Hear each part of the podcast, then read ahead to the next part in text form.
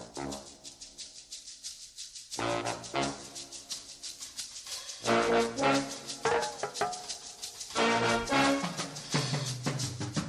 Bonjour et bienvenue dans ce nouveau numéro de Soyez sympa rembobiné, le podcast du cinéma à domicile. Et aujourd'hui, on va s'intéresser aux inédits de France. Bonjour Jérôme. Bonjour Sylvain. Ça va? Très très très bien. Bon. Pendant que je vais faire la présentation de, ce cycle et expliquer tout ça, j'ai un petit cadeau pour toi. Oh mon dieu. Tu vas l'ouvrir et Oh. tu vas voir ce que c'est. Alors, euh, Tu, tu vas comme, nous comme on est à la radio, vous n'avez pas la couleur. Euh, il s'est emballé. C'est emballé. vous pendant que tu déballes, je vais faire la présentation. Donc, on va s'intéresser aux inédits de France. Euh, on va pas s'intéresser aux films qui ne sont pas sortis sur support vidéo euh, comme euh, La maman ou la putain ou euh, Deux cloches dans la neige.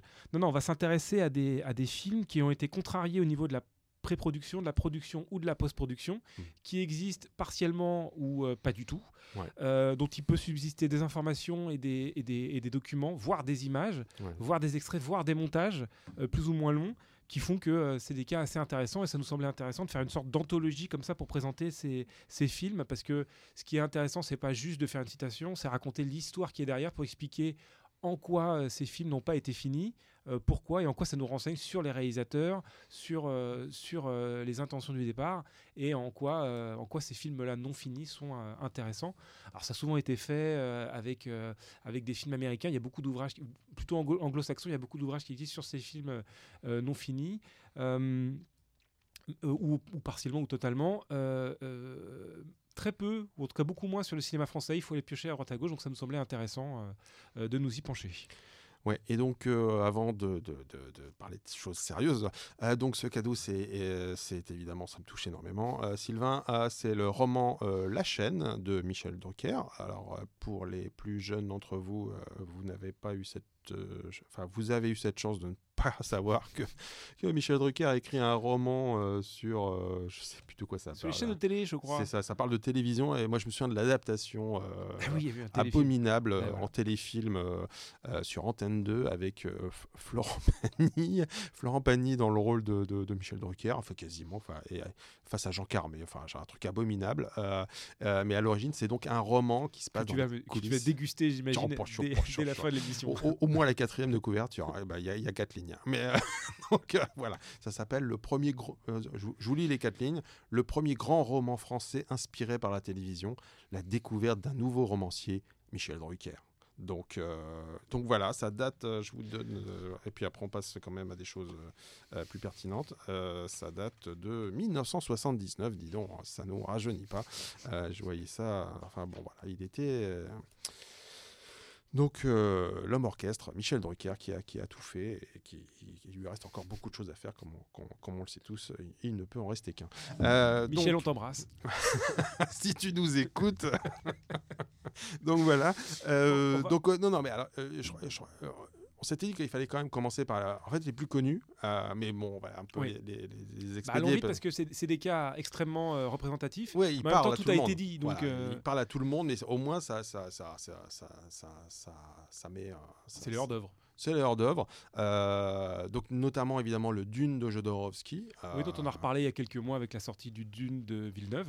Oui, oui, il y a eu beaucoup de références à ça, même si avant il y a quand même hmm. un enfin, dans mes souvenirs, il y a un autre projet avorté qui est Dune de, de- de Ar- Ar- Arthur P. Jacobs, le producteur de La planète des singes, mais lui, il est décédé, donc le film s'est pas fait, mais je sais Hmm. qu'il, euh, dans ses archives, il y a, il y a des dessins, enfin, il y a eu une première tentative en 71, je crois, euh, de, de- d'essayer de monter Dune avant le, le jeu d'eau.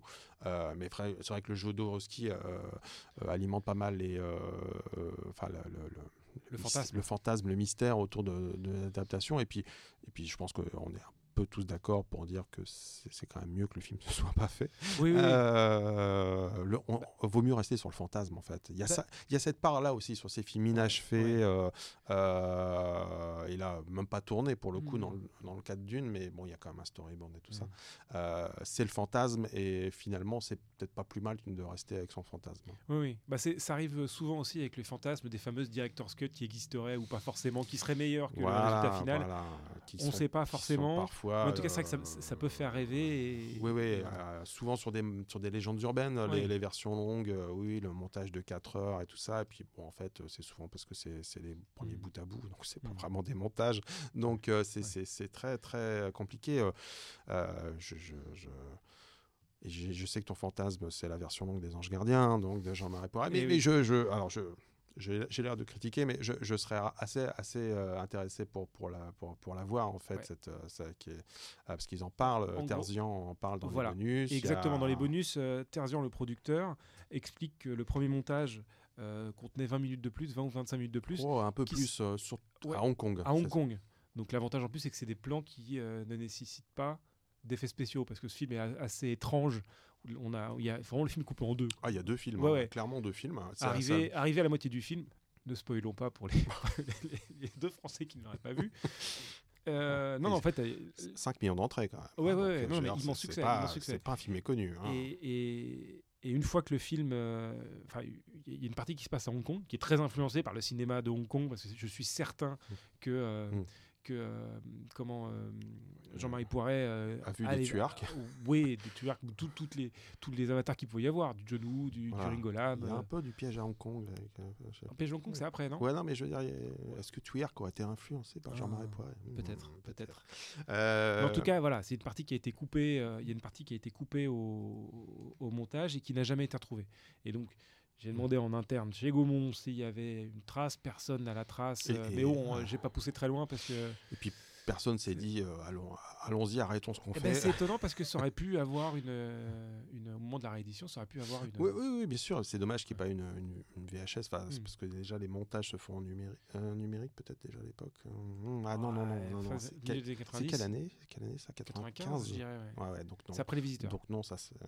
Mais euh, tous ces films un peu euh, malades, euh, parce que c'est Truffaut qui appelait ça, ces films malades qui, qui Mm. sont pas complètement réussis, mais qui sont attachants.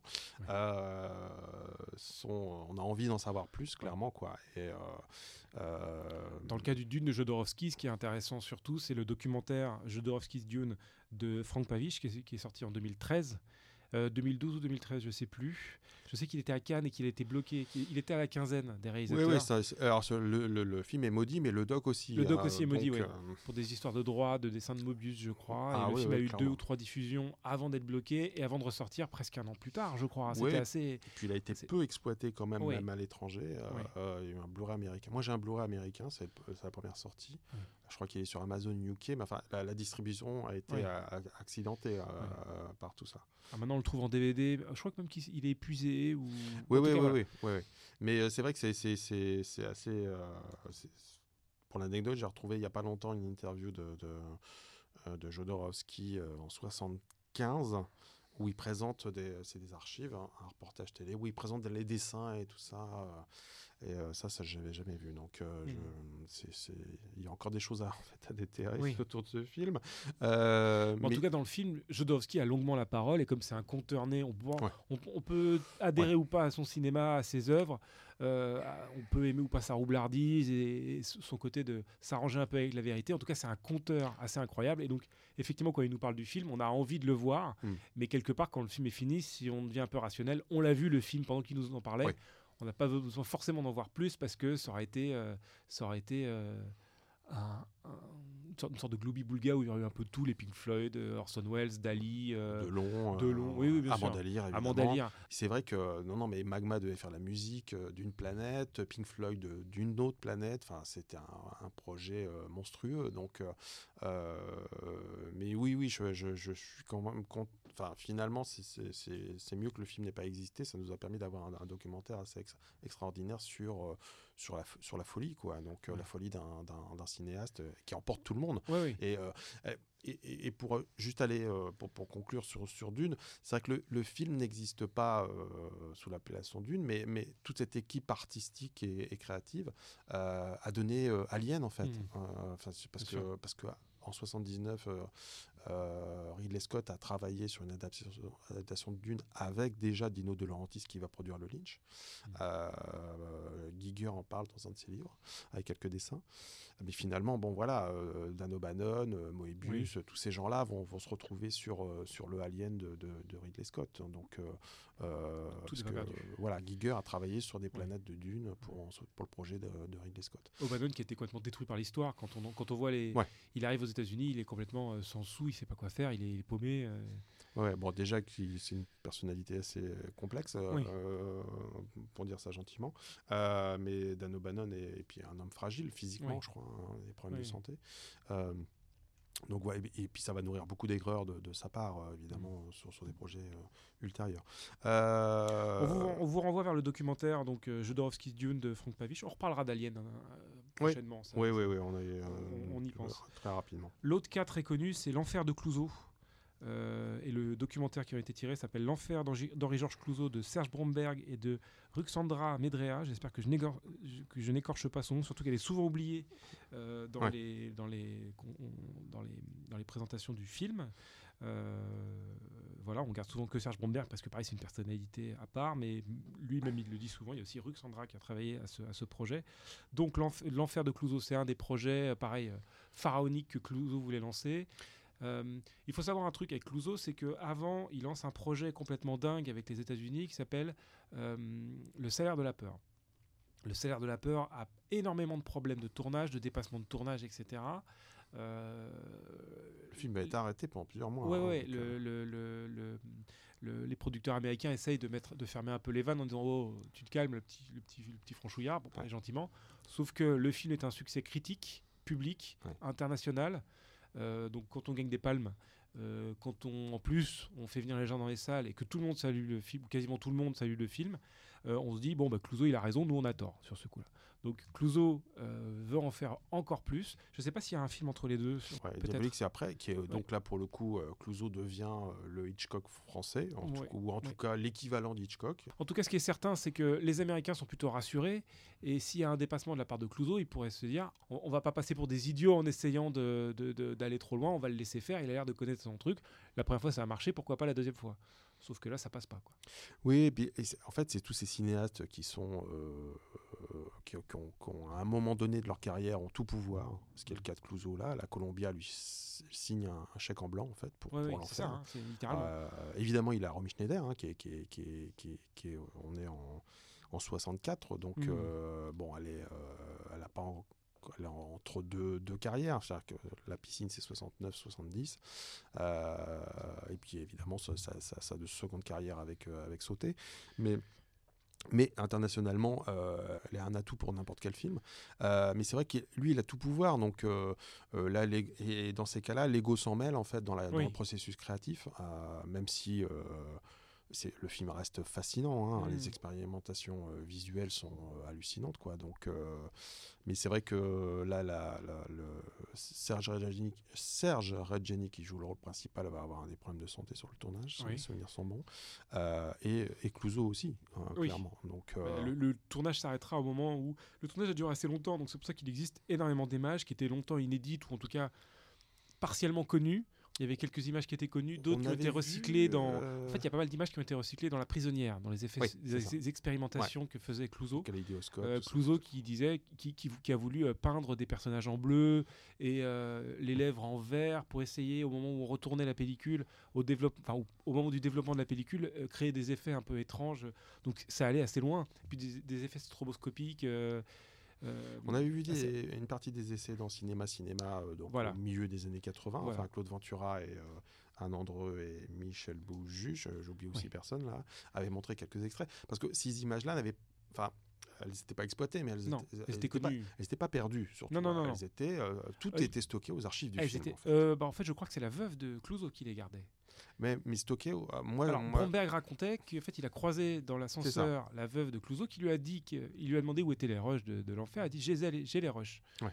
Ah, peut-être qu'ils étaient aux archives, effectivement. Pour moi, pour moi, elles étaient aux archives. elles, elles, étaient archivées d'une certaine manière. Elles n'étaient pas euh, perdues comme. Euh, plein d'autres films, on parlait de Marco Polo tout à l'heure. Mmh. là, il n'y avait pas ce problème de où sont passés, qu'est-ce qui s'est passé, parce que souvent, les images? Bah, parce que quand un film s'arrête, en fait, Euh, c'est la compagnie d'assurance qui devient en général euh, propriétaire du, négatif.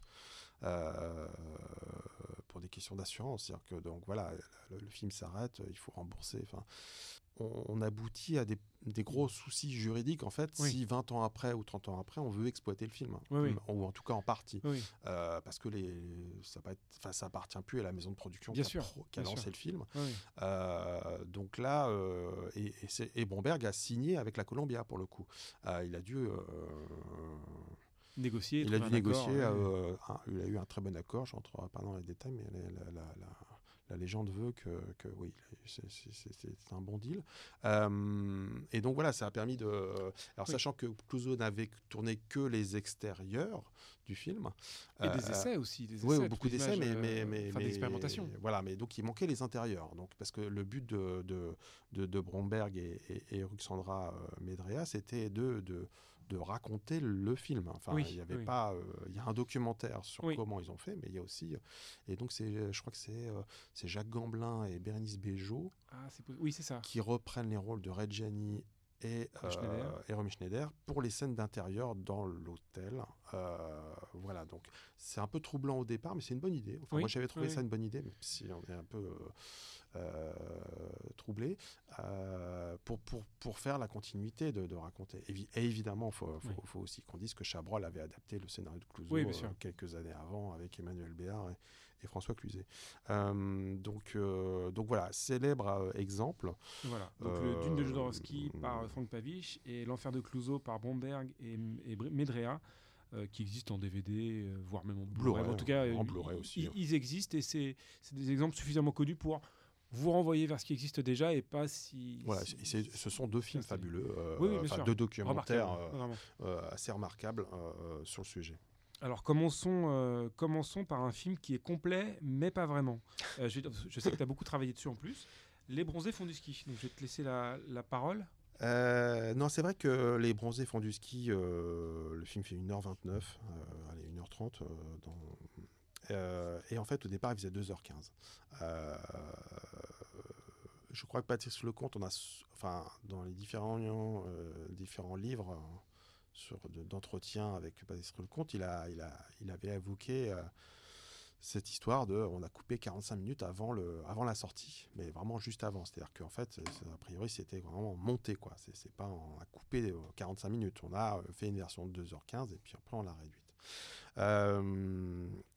Et c'est, c'est notamment, euh, il y a des scènes avec Martin Lamotte, qui n'apparaît pas dans le film, qui joue, je crois, un directeur de discothèque.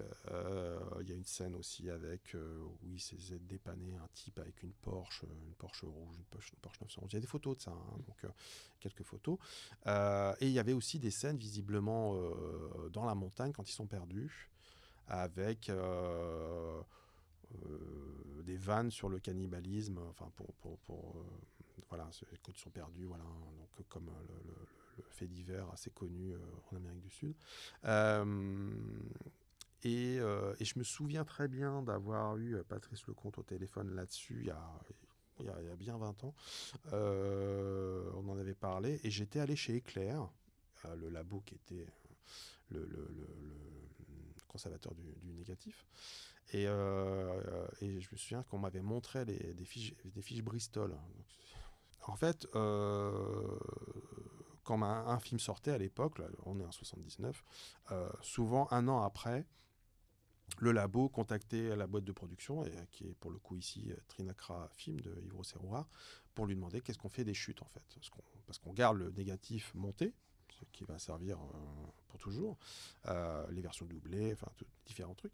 Mais qu'est-ce qu'on fait du négatif non monté, les rushs quoi. Donc, euh, et souvent, à cette époque-là, donc un an après, on, on demandait qu'est-ce qu'on en fait, et puis on les jetait parce que Ça un- prend de la place. ça prend, c'est un coût de stockage. Oui, oui. Donc voilà. Et, et donc chez Eclair, on m'avait montré les fiches Bristol avec le tampon et, et c'était barré, voilà, euh, euh, détruit le, je sais pas, le 15 avril 1980. euh, accord du producteur. Quoi. voilà, tout ça, tout ça a disparu. Aujourd'hui, ça aurait euh, il y aura longtemps qu'on les aurait vus, parce que la valeur du film est, incroyable. Pour, pour... Euh, faut rappeler aussi que le film n'a pas eu un succès immense à sa sortie. Non, non, mais c'est qu'aujourd'hui. Voilà. C'est pas un bide, mais ça n'a pas été un gros succès. Non, non, beaucoup moins que le, premier bronzé, et même le Père Noël ne fera pas un gros score. Euh, mais c'est vrai qu'aujourd'hui, s'il y avait une version longue d'une demi-heure de plus, elle passerait en permanence sur, hmm. sur, sur euh, sur les chaînes de la TNT, donc euh, enfin même euh, enfin sur les chaînes de télé. Hmm. Donc donc voilà, ça s'est détruit parce que mais ça se faisait sur tous les films. Donc je sais pas si aujourd'hui, je sais pas si chez Gaumont garde tout sur les films récents. en même temps, a du numérique maintenant, donc c'est compliqué. Mais en tout cas, voilà, on détruisait énormément. et parfois, voilà, à part un, un, monteur, enfin voilà, ou un réalisateur qui a pu garder une bobine ou un truc de par, par vers lui. Je... je crois que j'en ai déjà parlé, c'était euh, euh, Olivier Marchal, mmh. que, j'avais interviewé il y a quelques mois, et qui me parlait d'une version d'un premier montage plus long que lui préférait, de 36. Euh, mais il savait qu'il fallait faire des coupes, il avait fait des coupes, il est très content de la version qui existe, hein, mais il j'aurais voulu réexploiter le film, et un an après, ou quelques mois après, quand il voulait l'exploiter, on lui a expliqué que c'était pas possible me dis, j'ai jamais su si c'était vrai ou pas. Mais en tout cas, euh, c'était encore en pellicule, je crois. C'était. Ouais, ouais, mais, mais Benex en était pris à la Gaumont euh, parce qu'il voulait remonter Roselyne et les Lions et tout avait été détruit. Alors, bon, ça n'a pas empêché de remonter 37.2, euh, donc pour le coup, le matériel avait encore été conservé. Mais, mais 37.2 était sorti à l'époque, un an après en version longue en fait. Ah ouais, donc c'est très tôt. Alors que Roselyne, il a voulu le remonter hmm, presque 10 ans après. Oui. Et là, Gaumont lui a dit que tout était détruit. Est-ce qu'il existe autre chose de... Alors, il reste quelques images inédites que j'ai découvertes il n'y a pas si longtemps autour des bronzés ski une bobine 35 mm que j'ai pu voir. Euh, mais il est encore un peu tôt pour en parler. Donc, euh, je, je, mais je désespère pas de. En tout cas, je l'ai vu, c'est vachement intéressant, c'est assez court. Euh, voilà, c'est quelque chose d'assez particulier, mais c'est assez drôle. il y a aussi la bande-annonce qui ne contient pas de scène coupée, mais qui contient une sorte de, de, de, sketch en fait, une sorte de, oui, c'est ça, de mise en scène des acteurs. Euh, voilà, mais c'est amusante. Qui était déjà le cas de la, première, la, première où euh, voilà, on nous a invités au club, tout ça. C'était assez, assez drôle, quoi, donc ces, ces trucs-là. Euh... On, va passer, on peut passer au film non fini? Oui, alors je, sais que tu voulais parler de, de, de, Partie de campagne, qui, qui est de, Jean Renoir, 1936, qui est un film très, très particulier, qui, est, qui est très court, euh, qui fait 40 minutes, sans me souvenir. Contrairement à la légende, c'est pas un long métrage qui s'est transformé en court ou moyen métrage. C'est un film qui avait été pensé depuis le début pour un... Euh, un, court métrage, en tout cas un moyen métrage. Et même à la fin du tournage, ils se sont rendus compte qu'il y avait presque trop de scènes par rapport à ce qu'ils devaient faire, mais le film n'était pas complet. Euh, alors, c'est toujours un peu délicat de parler de Jean Renoir parce qu'il avait tendance, un peu comme Moki, c'est un peu les deux figures du cinéma français qui, qui font que euh, dans ce qu'ils disent, il y a au moins 95% de choses qui sont pas vraies et 5% à vérifier pour voir quelle est l'exactitude. Tu oublies Yves Boisset. J'oublie Yves Boisset. Voilà, mais non, mais ils sont quelques-uns comme ça, qu'on adore. Ouais, on aime, beaucoup. Ça, ça veut pas dire du tout que le, la carrière n'est pas intéressante et que ce qu'ils disent n'est pas intéressant. c'est souvent passionnant. Mais, c'est vrai que bon, on a quand même des gros gros doutes sur pas mal de choses. Euh, même si Moki est, ah, est, hors, est hors J'ai découvert Clint Eastwood, tout ça. Ouais, ouais, c'est ça. Euh, pour ce qui est de Jean Renoir, il y a, y a, un livre assez admirable, j'ai à côté de moi, euh, de Pascal Mérigeau, qui est une biographie qui fait qui fait bien 1000 pages. Mm. Euh, je suis en plein dedans, donc je suis un peu à, mi-chemin. C'est assez passionnant parce que Pascal Mérigeau a fait un travail d'enquête. On sent que chaque info est vérifiée.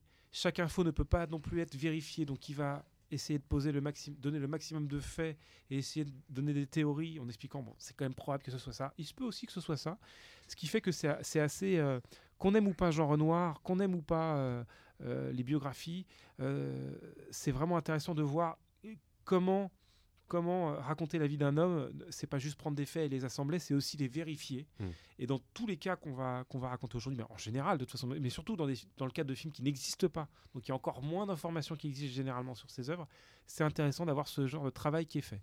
Parce qu'on connaît tous des exemples par dizaines de réalisateurs qui vont, qui vont s'assurer assurer que il s'est passé ça avec ça et c'était ça il y a tel moment et après il s'est passé ça et puis quand on commence à recouper les faits à les vérifier et contre ben, en fait ça colle pas ça marche pas. Oui oui parce que parce que je pense qu'à une certaine époque euh, enfin j'en reviens sur Yves Boisset mais euh, il a, il a parfois dit que son, son film avait été censuré à l'époque et tout ça et bon quand c'est 30 40 ans après bon là voilà, il y, a pas forcément. On, peut, on pourrait se dire, tiens, on va le croire sur parole. Et mmh. euh, je sais que Philippe Lombard, qui a écrit un livre sur les, les, le ciné, enfin, les faits divers au cinéma, a, démonté deux trois, euh, deux, trois choses sur lui, sur, sur Boissé. Dans la bio de Noiret, déjà, il y a un passage où Noiret allume ah une, biographie qui est incroyable parce que Noiret prend tout le monde avec douceur, etc. Il et il y a juste ce petit hein, c'est ça, je précise.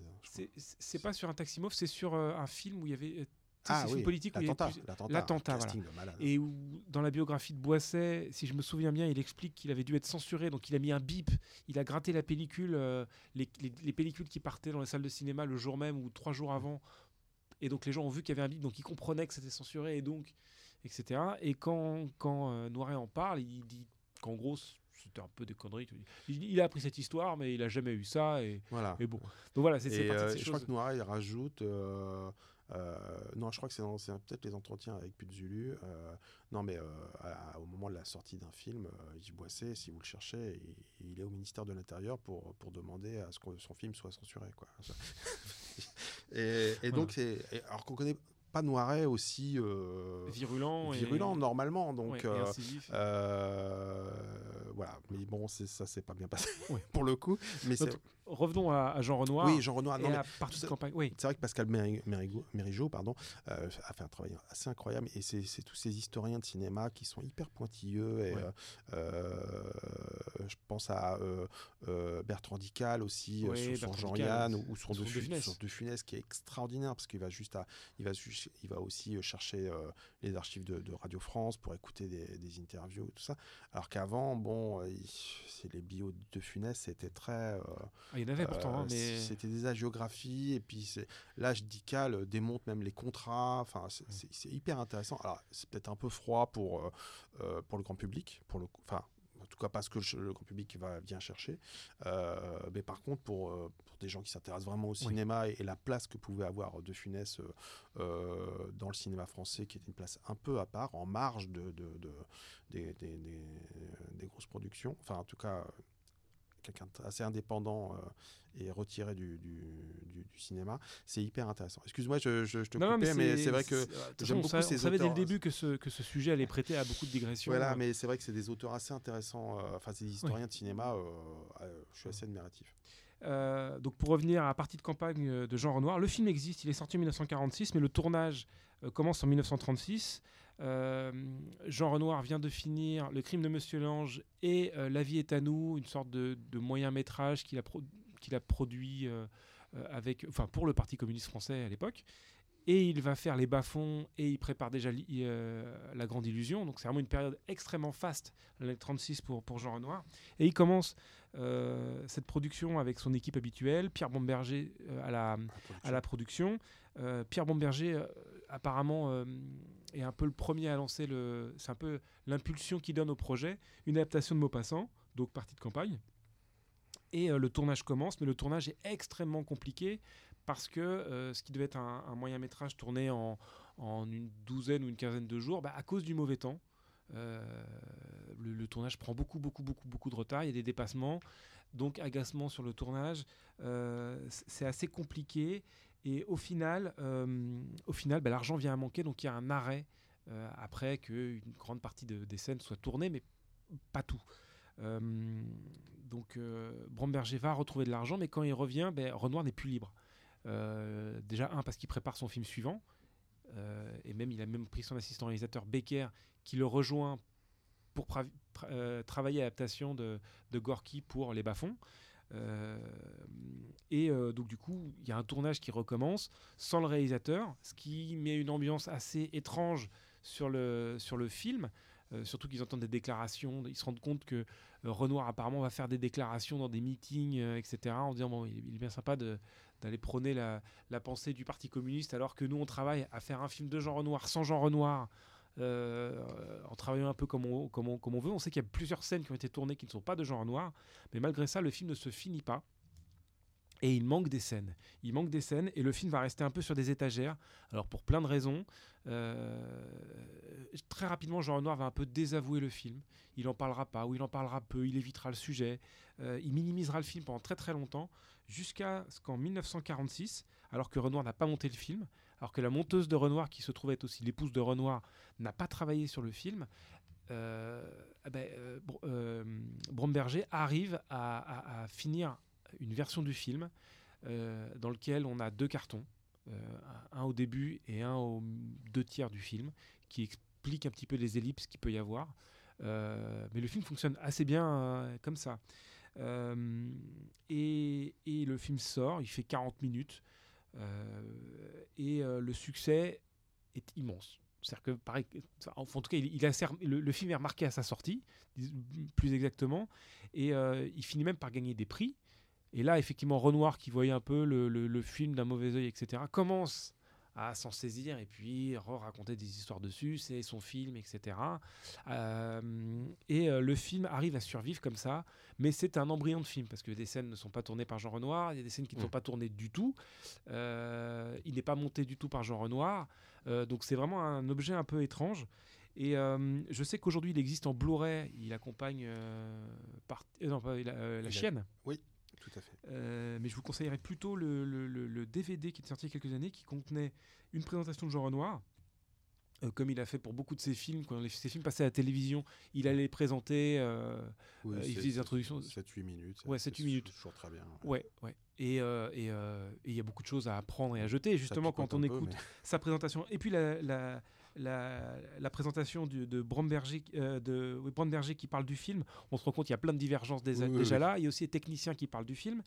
Et il y a surtout, euh, euh, il y a surtout un documentaire de 86 minutes. Alors, ce documentaire-là de 86 minutes se retrouve dans le, dans, le Blu-ray.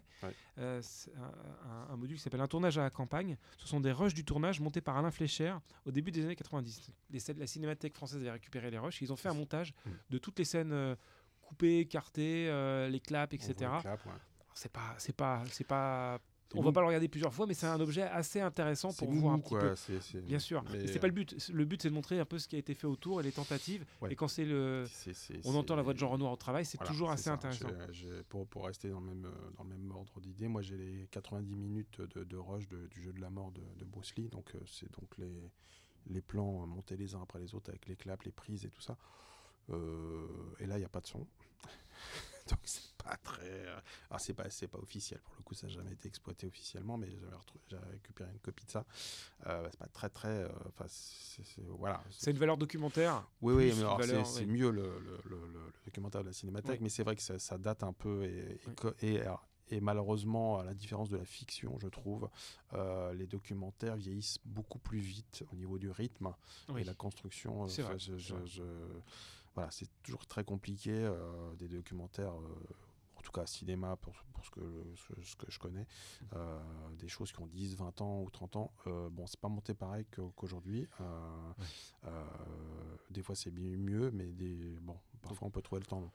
mais il y a une valeur historique. Donc dans le cas de, Jean Renoir en tout cas, et de, et de ce film-là, quelque chose existe, et donc c'est assez intéressant, et on, on pourra s'amuser à se demander ce qui manquait, ce que Renoir aurait fait mais ça reste, ça reste assez, assez inestimable. Moi, je voulais parler de, euh, de Don Camillo et les contestataires. Donc là, un film inachevé pour des raisons euh, euh, qui arrivent parfois dans, dans le cinéma, c'est que l'acteur principal est, est, décédé. C'est arrivé avec Marilyn Monroe. C'est arrivé avec Marilyn Monroe, évidemment, sur le Cucor. Sur le Et donc là, Fernandel tourne, enfin donne son accord pour tourner un sixième Don Camillo. Je ne sais pas si c'est à la demande générale, mais en tout cas, il y a un marché, quoi. Euh, parce qu'à l'époque, c'était quand même un filon assez euh, épuisé. On est en 1970 et c'est le premier Don, Camillo en couleur. Euh, les cinq autres étaient en, en noir et blanc. Et donc, donc ils reprennent ils reprennent le chemin des, des, des, des studios en, Italie avec Gino, Gino Servi qui reprend le rôle de Pépone. Et c'est le réalisateur, le réalisateur c'est Christian Jacques, parce que les précédents, les, les, les précédents, c'était des réalisateurs italiens.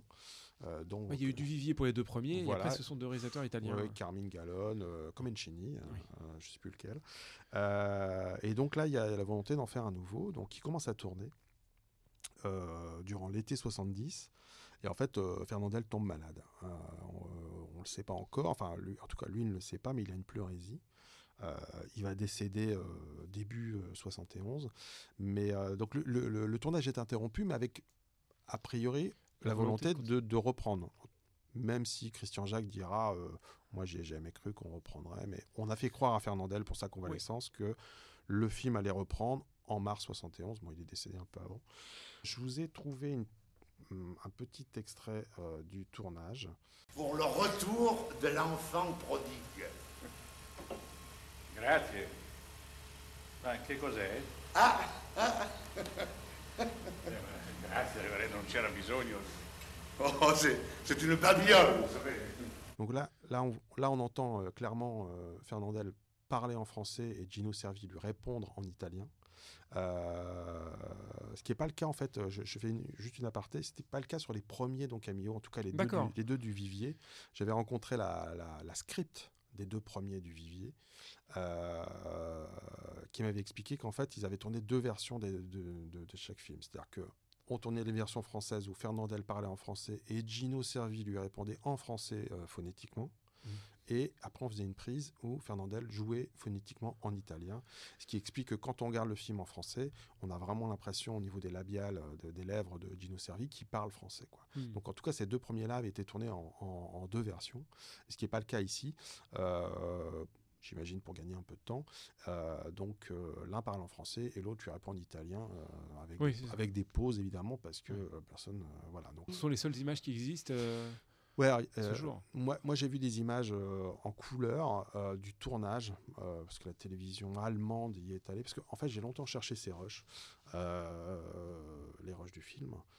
j'ai même eu des contacts avec Technicolor Italie, parce que le film n'existe pas, mais un film s'appelle donc existe qui s'appelle Don Camillo les contestataires. Oui, un film a été repris après. C'est ça, avec le même Jacques. Euh, non, non, non, Christian Jacques et Gino Servi ont refusé de. C'est ça. auraient refusé. Je ne sais pas si on, on, a, on, les a certainement consultés, mais je pense que Gino Servi sentait de toute façon que c'était pas un bon plan en soi, c'est un truc voilà, mortifère là-dedans. Mais c'est le même scénario en fait, parce que moi je suis allé au CNC et au CNC euh, le, numéro de, de, de, visa, enfin, est, est, le même en fait pour pour les deux films. Oui, ça se tient parce que c'est la même production. C'est le, même scénario et c'est la, même production. Tout ça pour dire que donc euh, on n'a jamais vu les images du film. C'est introuvable. Technicolor Italy m'avait dit que non, non, euh, parce qu'eux avaient développé le, la version de 72. Oui. Alors j'aurais demandé et puis il m'a dit oui, c'est intéressant, mais non, on n'a que que 72, on n'a pas 70 quoi.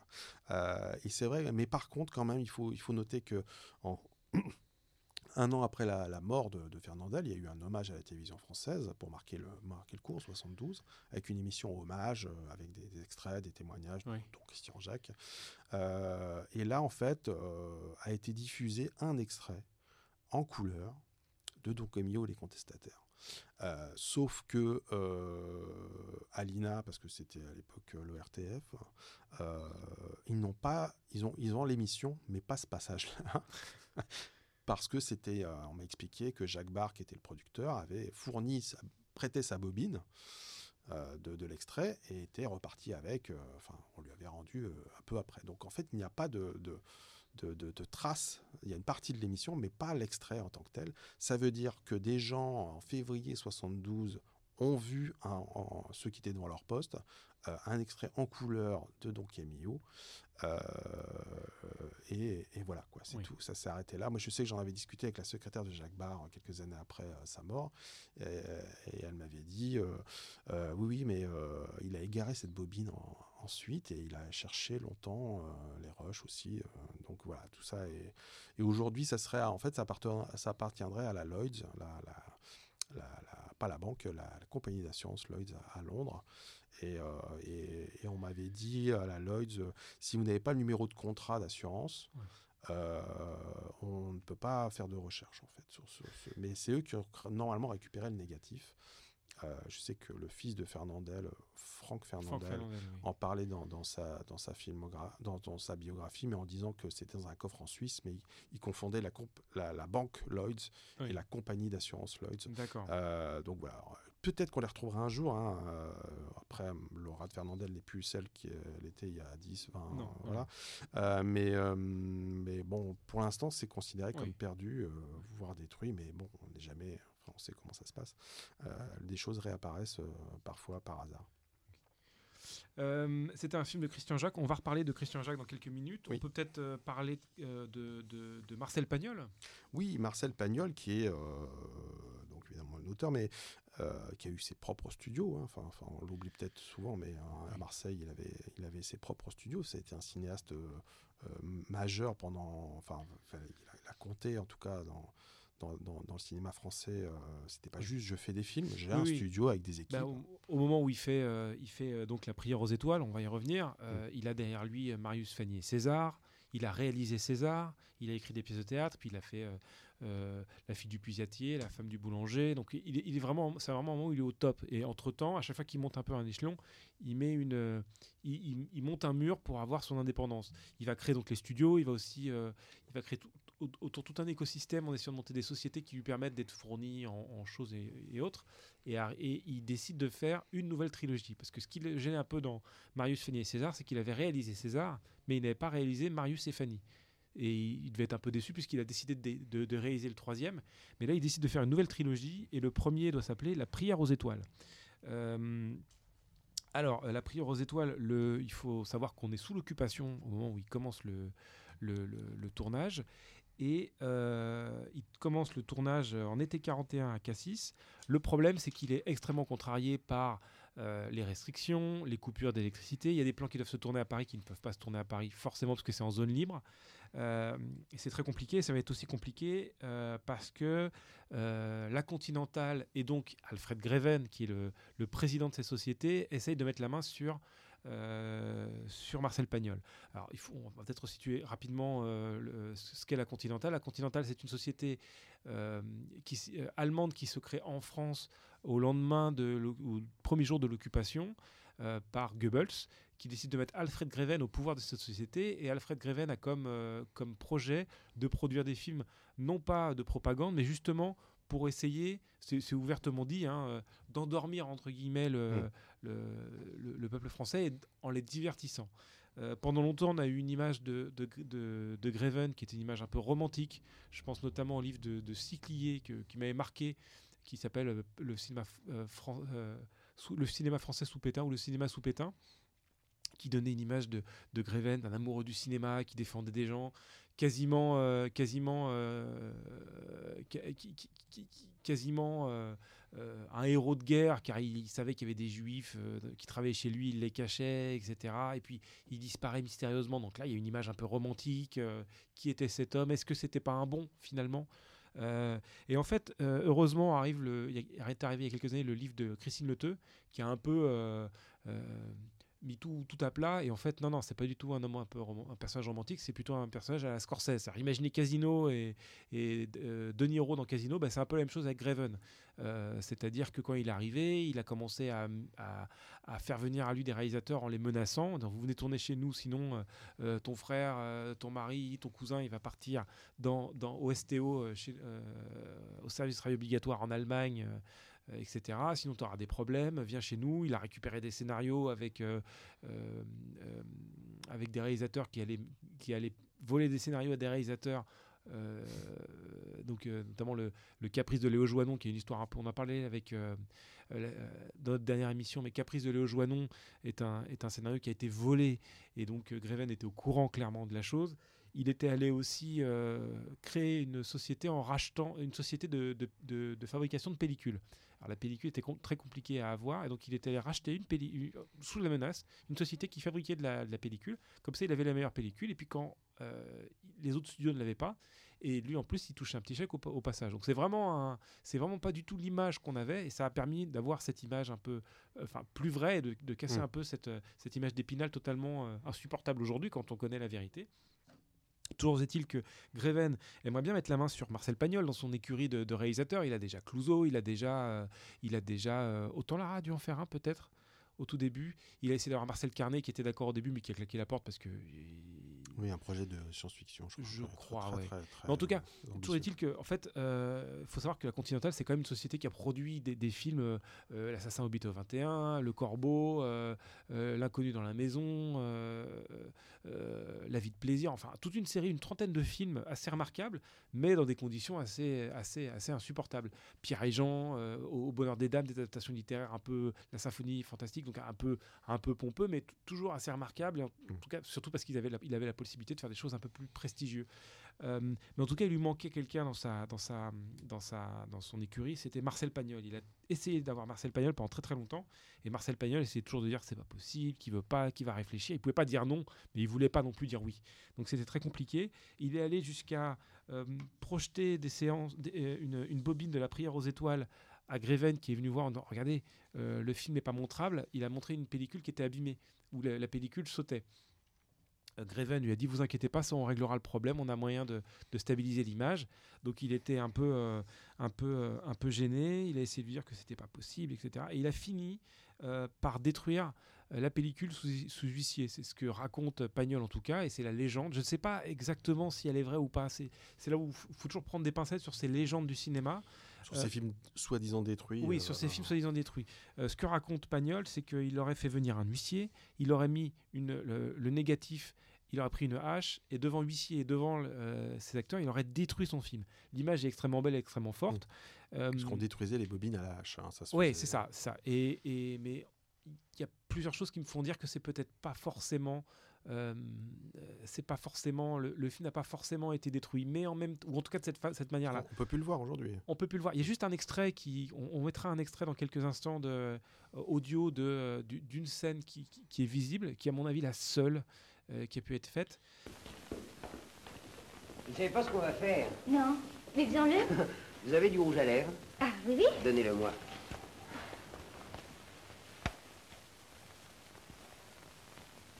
Merci.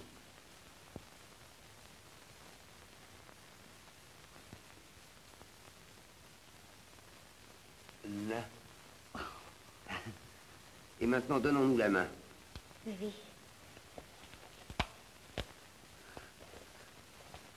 Pourquoi? Eh bien, faisons-lui croire que nous sommes fiancés. Elle va nous raconter tout notre passé en détail. Elle va nous prédire beaucoup de bonheur et plusieurs enfants. Ah, Oui, oui.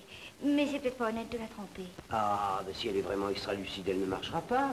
Après ça, Marcel Pagnol, euh, parce que Greven est revenu à la charge, dit bah, maintenant que vous n'avez plus de projet, bah, vous pouvez tourner pour nous. Et donc Marcel Pagnol a, décr- a- a dit qu'il était atteint de cécité, qu'il était en train de perdre la vue. C'est pour ça qu'il finissait pas le film. Et on a toute une série de photos euh, entre, euh, dans, des, dans des journaux où on voit Marcel Pagnol avec des lunettes noires pour entre guillemets jouer le jeu jusqu'à la fin de la, de la, de la, de la- guerre.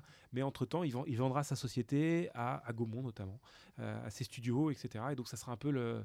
Ce film ne verra jamais le jour. Moi, je voulais qu'on parle de Coup de foudre, euh, pas le film de Diane Curis, mais celui de Robert Enrico euh, de 77, qui est, qui est hyper intéressant parce que c'est un film avec Catherine Deneuve et, Philippe Noiret.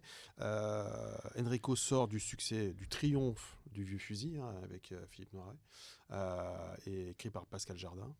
Euh, et donc, il y a une volonté, évidemment, de, renouer euh, ce- ce- cette collaboration, même si là, c'est Catherine Deneuve qui, remplace euh, Romy Schneider.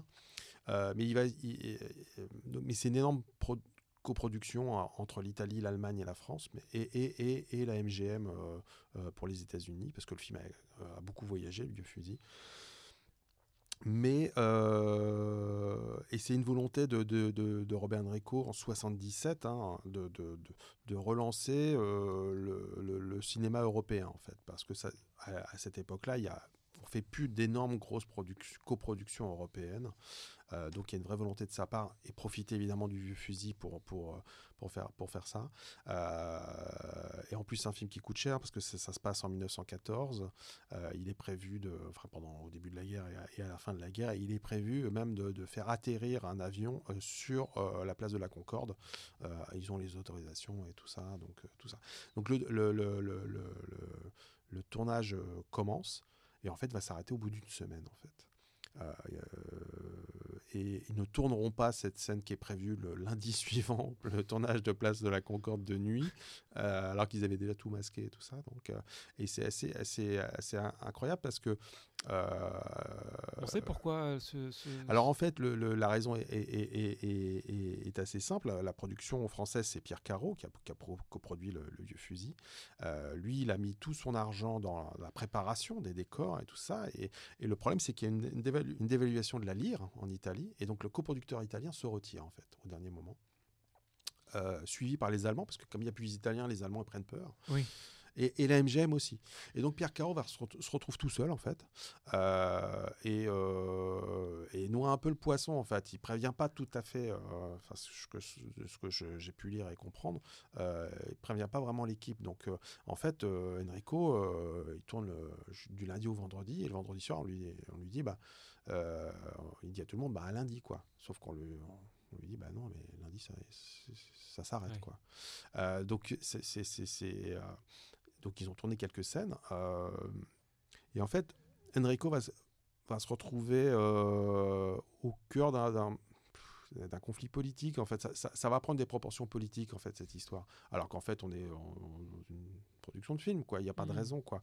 Euh, parce que le film aurait pu être sauvé euh, si le, ministère de la Culture, qui est euh, et le ministre de la Culture, Michel Dornano, l'avait aidé en fait. Parce que Robert Dorfman, qui est, qui est un gros producteur à l'époque et qui a produit Papillon, La Grande Mhm. Vadrouille, enfin voilà, donc est d'accord pour, pour reprendre le, le projet. Sauf qu'il faut,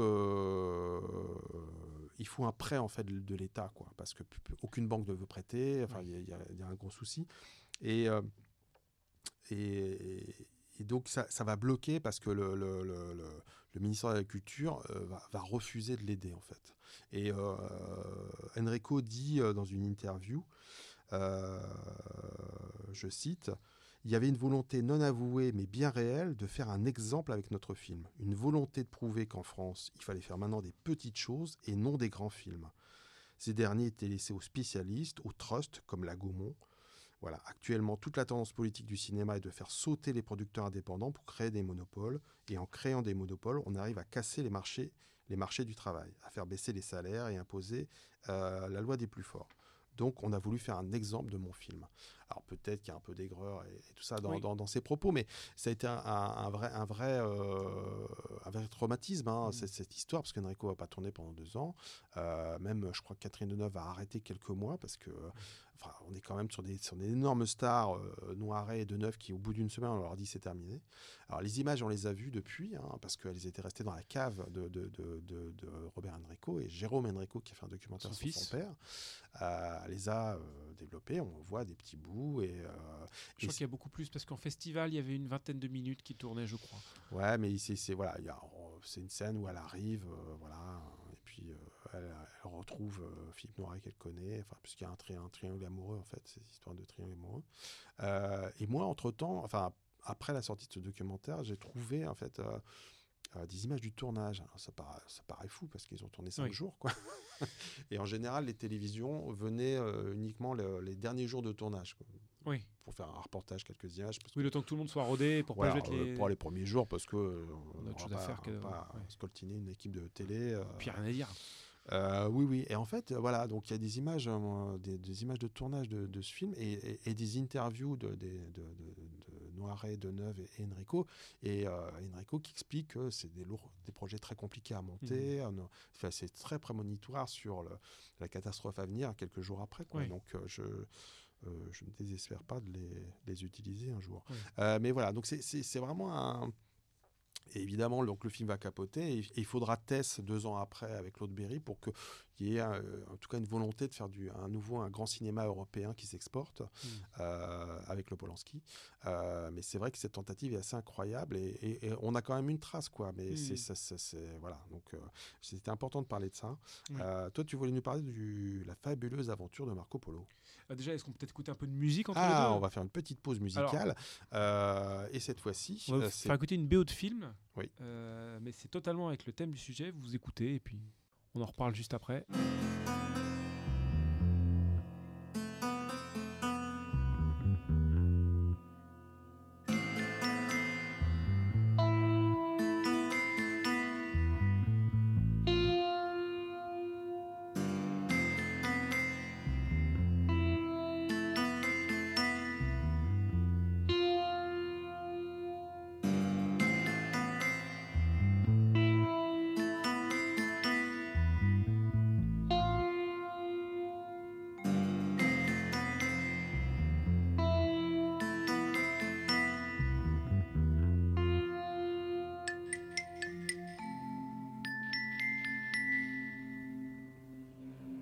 On écoute les passagers euh, de, de, de Serge Leroy, le Oui, film pardon, Serge Leroy. Serge Leroy, ouais. Euh, sauf que si vous avez vu le film, vous, vous devez vous dire, mais c'est pas la BO que j'ai entendue. Qu'est-ce qui s'est passé?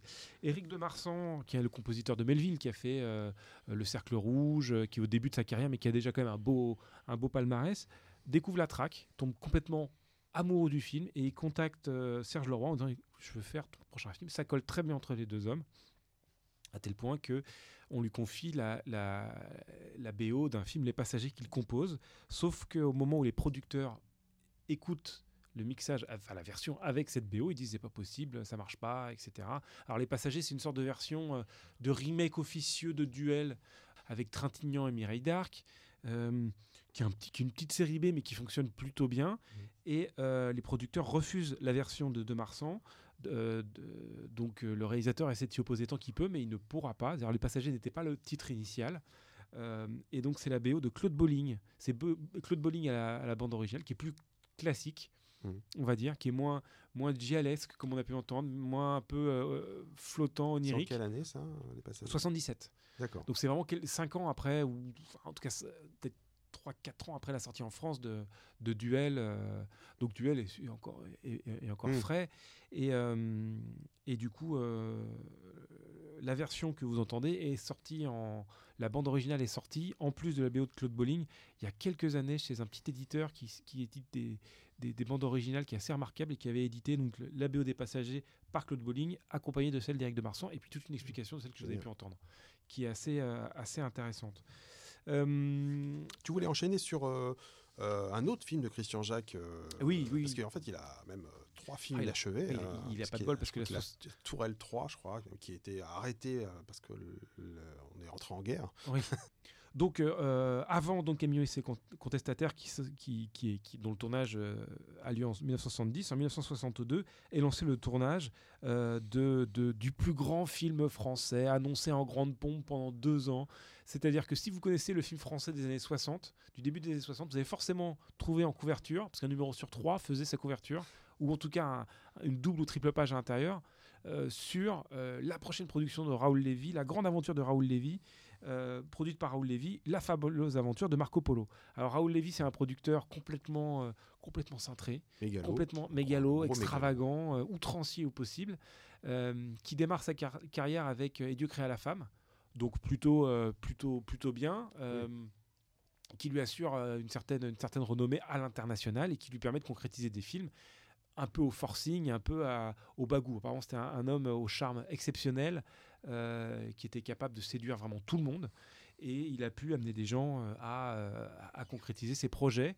Et un de ses plus gros projets, c'est euh, la, fabu- la fabuleuse aventure de Marco Polo, qui doit être tourné dans quatre pays, qui doit être tourné avec euh, Alain Delon, qui doit être tourné avec euh, Anthony Quinn.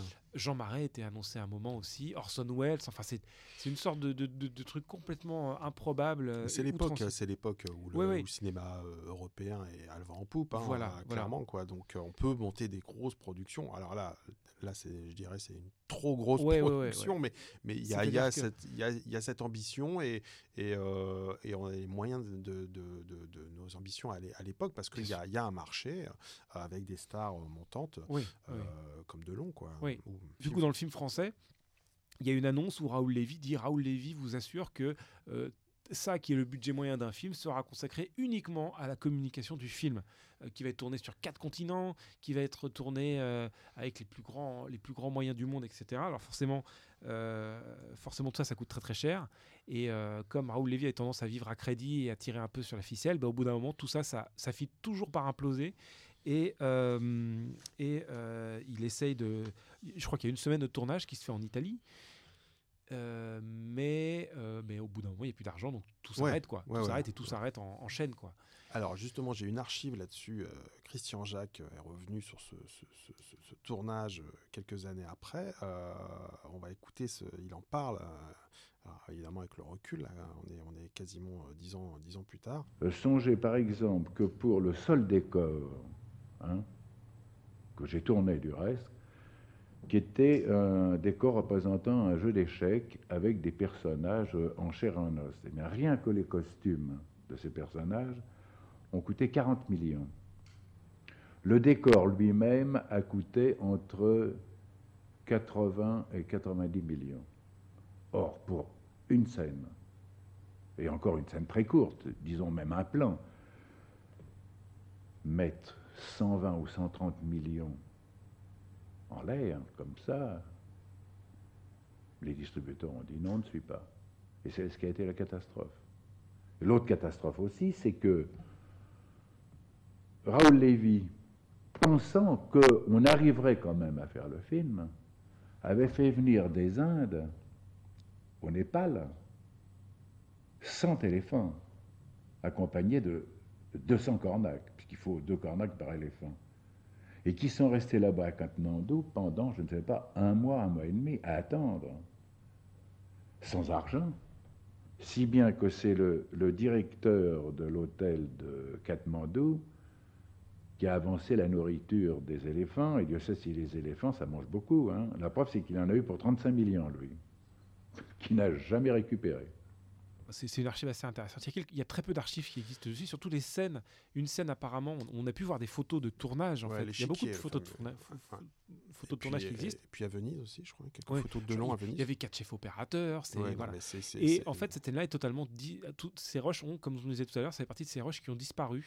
Ouais, alors, il par- alors, la légende veut que Delon ait cherché à les retrouver euh, dans les années 90 euh, et que, euh, dans, dans différents labos autour de Paris, mais sans succès. Quoi. Donc euh, personne ne sait où ça se trouve. Euh, mais comme il y a aussi un Delon, euh, il y a un western avec Delon aussi en Italie, donc, qui, qui est resté inachevé, euh, j'ai plus le titre en tête, euh, mais qu'il a commencé. Et puis Mm. euh, bon, il y a quelques, il y a une plaquette japonaise de, de, de- de publicité japonaise. pour- Mais Soleil Rouge qui est fini, mais. voilà, mais c'est un peu après, je crois. C'est un peu après. Euh, Je sais que Jacques Deray est souvent associé à ce film, hein, mais, en, mais en fait, c'est une erreur.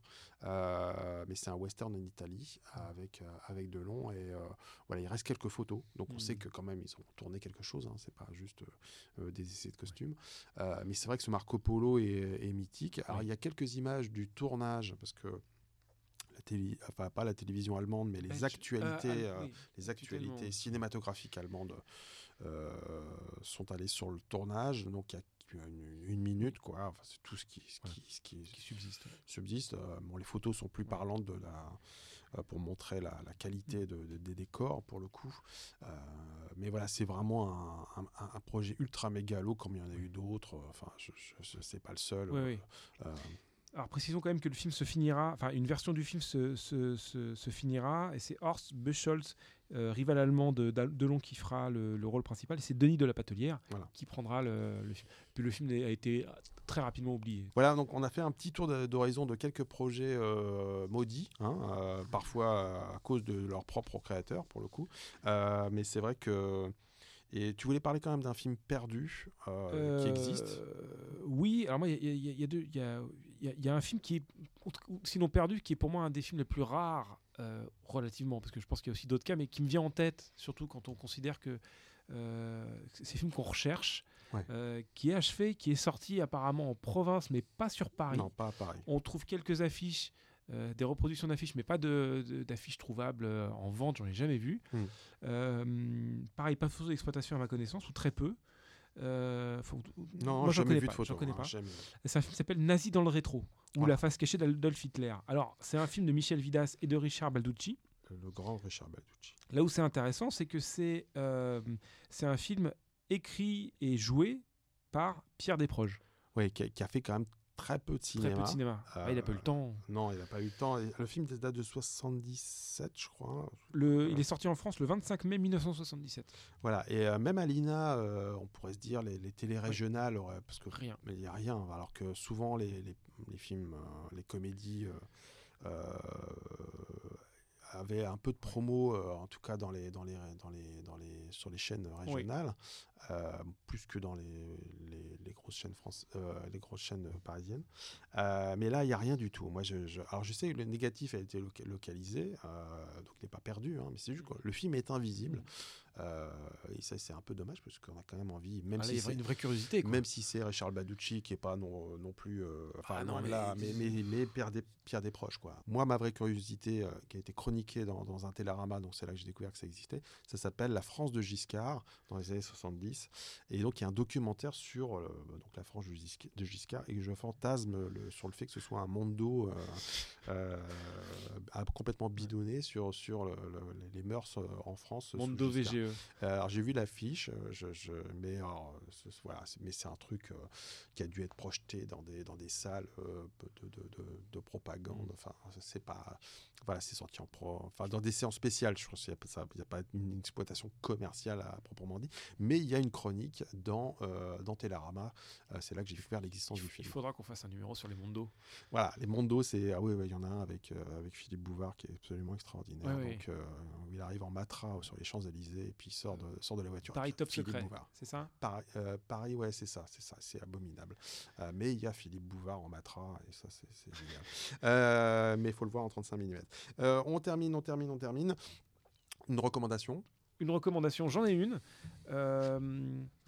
Euh, un documentaire qui s'appelle The Scrooge Mystery de Morgan Jekyll. Alors j'en parle parce que c'est un, c'est un documentaire qui peut faire peur. C'est- compliqué. Oh. Il fait un peu peur au début parce que euh, c'est un documentaire qui a été. un- L'édition que je tiens a été faite pour le crowdfunding. Et les documentaires en crowdfunding, souvent il y a ce défaut, cet écueil de faire trop long et de ne pas avoir de, de production qui, qui drive un peu les projets. Un peu comme Get Back de Peter Jackson, c'est trop long. Enfin, Non mais voilà, oui voilà, c'est un peu ça, c'est un peu où on, on se passe de la production qui peut être de bons conseils et essayer de mettre un peu des, des, des- des garde-fous de temps en temps. Euh, Quel est le sujet? c'est Don Rosa qui est un dessinateur qui a qui a tu connais peut-être pas parce que je suis plus jeune que toi et il y a eu l'édition en mais non. 12 épisodes euh, un épisode par mois dans Picsou Magazine de la jeunesse de Picsou. C'est quelqu'un qui a un trait assez incroyable. Ah oui, j'ai pas connu Assez- cette période-là de assez- Magazine. C'est assez, c'est assez ah ouais, obsessionnel, c'est super beau. Ah ouais. Et, et moi, le packaging est magnifique. Ouais, ce qui m'a intéressé, c'était deux choses. C'est que déjà, le- il y a une interview du réalisateur qui est français, euh, qui expliquait un peu comment son projet a été fait. Donc, il n'y est pas allé tout de suite. Il avait d'abord fait un petit reportage sur Don Rosa et ça avait bien collé. C'est Don Rosa qui lui a proposé de faire un truc plus long. Et au début, le réalisateur français a refusé en se disant que je n'avais pas, il n'avait pas d'angle. Donc, déjà, c'est plutôt rassurant quand on voit ça.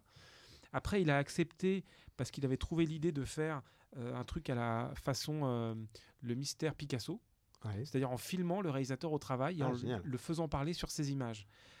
Et deuxième truc qui m'a plutôt rassuré, c'est qu'il y, a beaucoup de- il y a beaucoup de scènes coupées. Donc quand on, quand on coupe des scènes, c'est qu'a priori elles sont pas dans le film. Donc le film est a priori pas trop long. Et malheureusement c'est l'écueil du film. Euh, parce que malgré toutes les qualités, euh, le- je précise aussi que le, le- le réalisateur a voulu filmer en 16 mm Ah, pour avoir le trait du dessin et, et ça marche vraiment bien. C'est un DVD ou un Blu-ray? C'est un Blu-ray. C'est un Blu-ray, Ah monsieur. ouais, ah ouais, je, je vais, je vais repartir avec. Ouais, Euh, si- non, si mais, non, je, je Mais contre, juste une aparté parce que euh, le 16 mm en, en DVD, c'est une très bien. catastrophe. rentre très très bien en Euh, Blu-ray. Et en. Blu-ray, ça rend extra- extrêmement bien. On retrouve le- la, la tessiture de l'image, que, ce que n'a jamais permis, permis le DVD en, en- avec du 16 mm.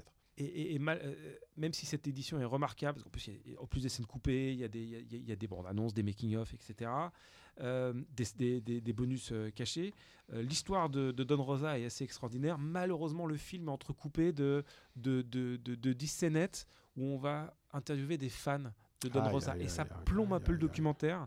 Mais et qui du coup fait un, c'est un documentaire de 116 minutes et il aurait gagné à faire 1h10 Ouais. ça aurait été vraiment vraiment très très bien Euh, mais même en l'état euh, avoir un documentaire sur un sujet un peu pointu comme ça, qui sort en Blu-ray. Alors je l'avais eu après le crowdfunding, il y avait eu une... euh, euh, très récemment, il y a quelques mois, ils vendaient les derniers exemplaires, mais il doit y encore rien à voir, euh, en faisant une promotion.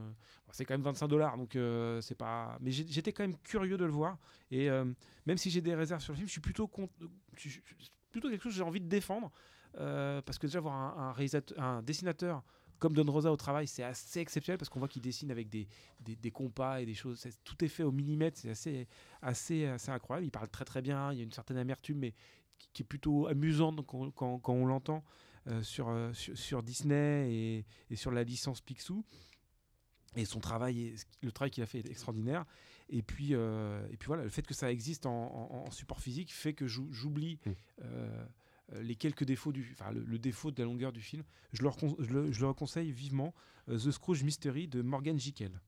Euh, moi, vi- vite fait, je- je- j'ai ressorti de la naphtaline quasiment euh, le DVD des Enfants de Lumière, euh, qui est un documentaire de, qui, pour fêter les 100 ans du cinéma en 95, hein, donc, euh, et qui est un film de montage en fait avec que des extraits de films et, euh, et la voix off de, de Jacques Perrin, qui raconte un siècle de cinéma euh, français. Euh, donc c'est pas un documentaire, hein, que clairement c'est une, une célébration, une déclaration d'amour au cinéma français. Euh, je dis que je ressors le DVD de la naphtaline parce qu'il est sorti en 97, donc il fête ses 25 ans ce. DVD, et c'est le premier DVD commercialisé en France. Euh, avant, euh, je sais pas quoi, tout ce qu'on veut, mais c'est en tout cas le premier. Et, euh, et, et le documentaire tient encore très bien la route. Le DVD fonctionne encore. en tout cas, euh, mon alors- exemplaire alors- fonctionne alors encore. qu'on- on a souvent tendance à, à Euh, dire que c'est pas euh, toujours les DVD évident. tiennent, que les, DVD dans 10 ans c'est fini, ça ne tiendra plus. Voilà, et puis c'était, il y avait pas mal d'interactivité. On pouvait avoir des fiches sur tous les, films cités dans le documentaire. C'était vachement bien. Je crois que le documentaire était sorti en salle d'ailleurs. Euh, J'aimerais bien le revoir en Blu-ray aujourd'hui. Enfin, enfin, voilà, parce que ça a dû être même monté en argentique euh, en 95, donc Oui. euh, euh, avec de la pellicule et tout ça. Donc euh, voilà, si vous le trouvez, euh, ça doit se trouver d'occasion, pas très cher. Euh, et, le montage n'a pas très pas beaucoup vieilli, donc c'est plutôt une bonne nouvelle.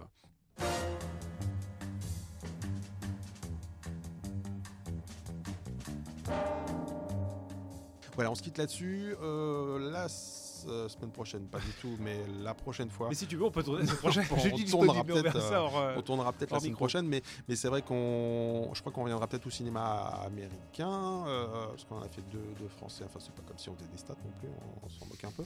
Euh, mais voilà, ça m'a fait beaucoup de plaisir de, de, de, de re- de retrouver, Sylvain Bah, pour, également, euh, pour parler de, tout ça. Euh, C'est un sujet qui est vaste, donc on est parti un peu dans tous les sens, mais ça fait partie Voilà. du pot pourri. Et, Voilà, il y a un et patchwork. et- n'hésitez pas à aller voir les livres qu'on cite et les, et les- et les films qu'on cite. C'est plutôt, les histoires sont plutôt intéressantes.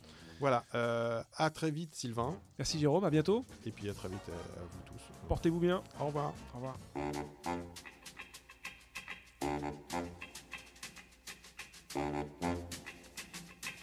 Thank you.